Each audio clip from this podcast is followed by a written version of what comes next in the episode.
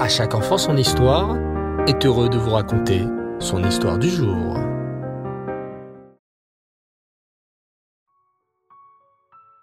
Bonsoir les enfants et Reftov, j'espère que vous allez bien. Baou Hashem. Très heureux de vous retrouver pour notre passionnant voyage à la découverte de l'Amérique, ou plus précisément à la découverte des origines juives de l'homme qui découvrit l'Amérique, Christophe Colomb. Christophe Colomb, célèbre navigateur espagnol, partit à la découverte du Nouveau Monde en 1492. Il était parti à la base pour découvrir les Indes, mais se trompant d'itinéraire, il découvrit un continent inconnu à l'époque, l'Amérique. Ce personnage mystérieux de Christophe Colomb a intrigué les chercheurs, et beaucoup se sont penchés sur son identité et ont conclu que Christophe Colomb aurait été un juif caché. Mais pourquoi caché? Parce que Christophe Colomb a vécu au temps de la terrible Inquisition, cette terrible période qui débuta en Espagne en 1492 avec le terrible décret de la cruelle reine Isabelle la catholique. Désormais, en Espagne et plus tard au Portugal, les juifs de ces pays n'avaient plus le droit de pratiquer leur religion. Les juifs d'Espagne, au temps de l'Inquisition, devaient soit se convertir au catholicisme et abandonner la Torah, soit quitter le pays. De nombreux juifs refusèrent d'abandonner la Torah et furent tués al Kiddush. D'autres réussirent à s'enfuir en bateau. Et d'autres encore devinrent des maranes, c'est-à-dire des juifs cachés, des conversos.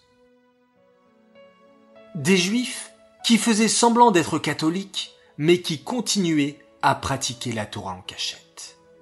Et d'après de nombreux historiens qui ont mené l'enquête, Christophe Colomb ferait partie de ces juifs cachés sous l'Inquisition. On avait, lors du dernier épisode, découvert quatre indices. Christophe Colomb ne racontait jamais à personne d'où il venait exactement, comme s'il essayait de cacher ses origines juives.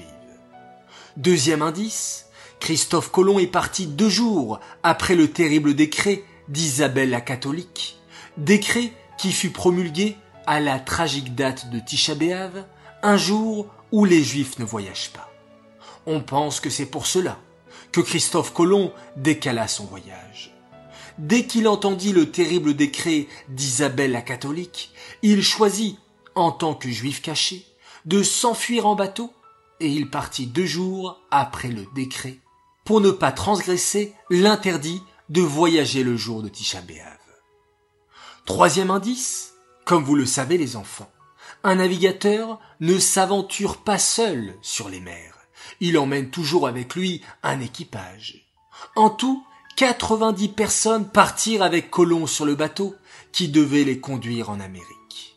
Et dans cet équipage se trouvaient de nombreux juifs et en particulier un juif descendant des Maranes qui s'appelait Louis Torres et qui devait servir d'interprète à Christophe Colomb.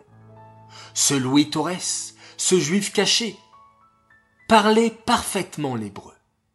On dit que Colomb le prit avec lui, car il espérait, au bout de son voyage, trouver une nouvelle terre, avec d'autres juifs, une terre où il pourrait enfin pratiquer la Torah et les mitzvot, et pas loin de l'Espagne et de l'Inquisition. Enfin, quatrième indice, les hommes qui payèrent le voyage de Christophe Colomb étaient des juifs bien connus. Louis de Santanchez et Gabriel Sanchez, des juifs maranes très importants à la cour d'Espagne. Ces deux juifs payèrent le voyage de Colomb car il espérait qu'il trouverait, lors de son voyage, une terre d'accueil pour les juifs. Ce soir les enfants, nous poursuivons notre enquête. Laissez-moi vous dévoiler d'autres indices qui montrent que Colomb était très certainement un juif marane. Un certain scientifique a réussi à retrouver 13 lettres de Christophe Colomb. Comme vous le savez à l'époque, les enfants, les téléphones n'existaient pas, et les gens écrivaient des lettres pour communiquer. Or, un certain chercheur, du nom de Maurice David, décida d'observer de plus près ces treize lettres écrites de la main de Colomb. Et que découvrit-il? Incroyable. Sur toutes les lettres de Colomb, on peut observer en haut à droite deux petits signes mystérieux, deux lettres en hébreu. Et oui, les enfants, vous avez deviné, sur toutes ces lettres, Colomb n'oubliait pas d'écrire ce que chaque juif écrit encore de nos jours, le bête ou le bête sa mère Dalet, le petit code qui signifie avec l'aide d'Hachem. La seule et unique lettre sur laquelle on ne retrouve pas ce petit bête sa mère c'est sur une lettre adressée au roi Ferdinand et la reine Isabelle. Évidemment, Colomb ne voulait pas que le roi et la reine d'Espagne devinent qu'il était un juif caché.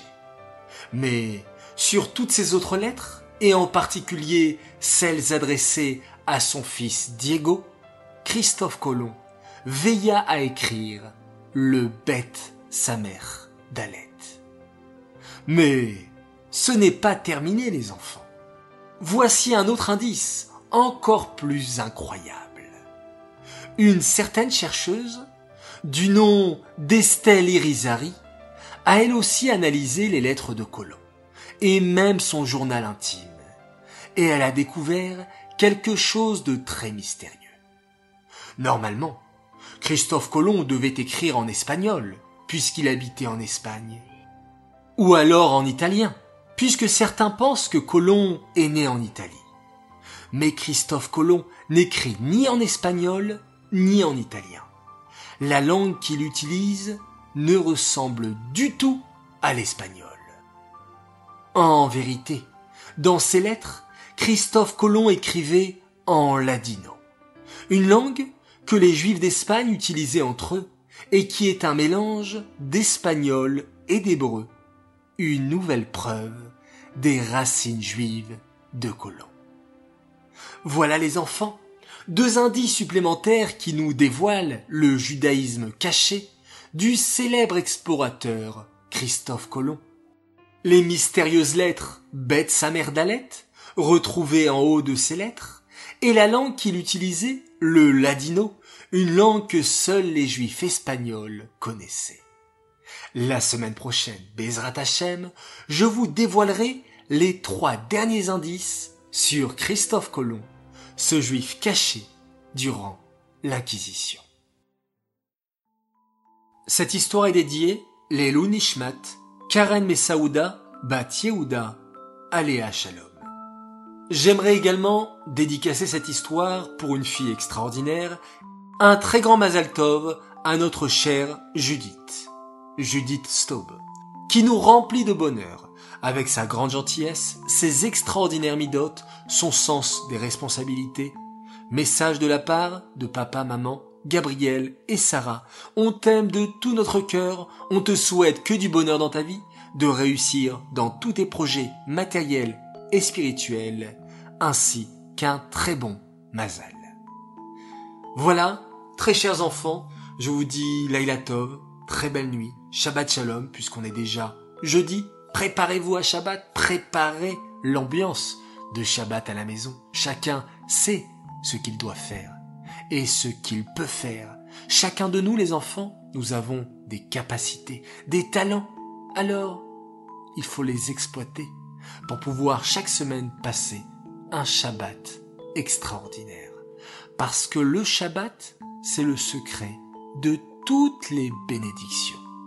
Alors si tout le monde s'y met à la maison, et pas seulement que maman ou papa, eh bien nous passerons un Shabbat formidable et nous aurons, durant toute la semaine, des brachot formidables. Je vous dis à demain, Bezrat et on se quitte en faisant un magnifique Shema Israël.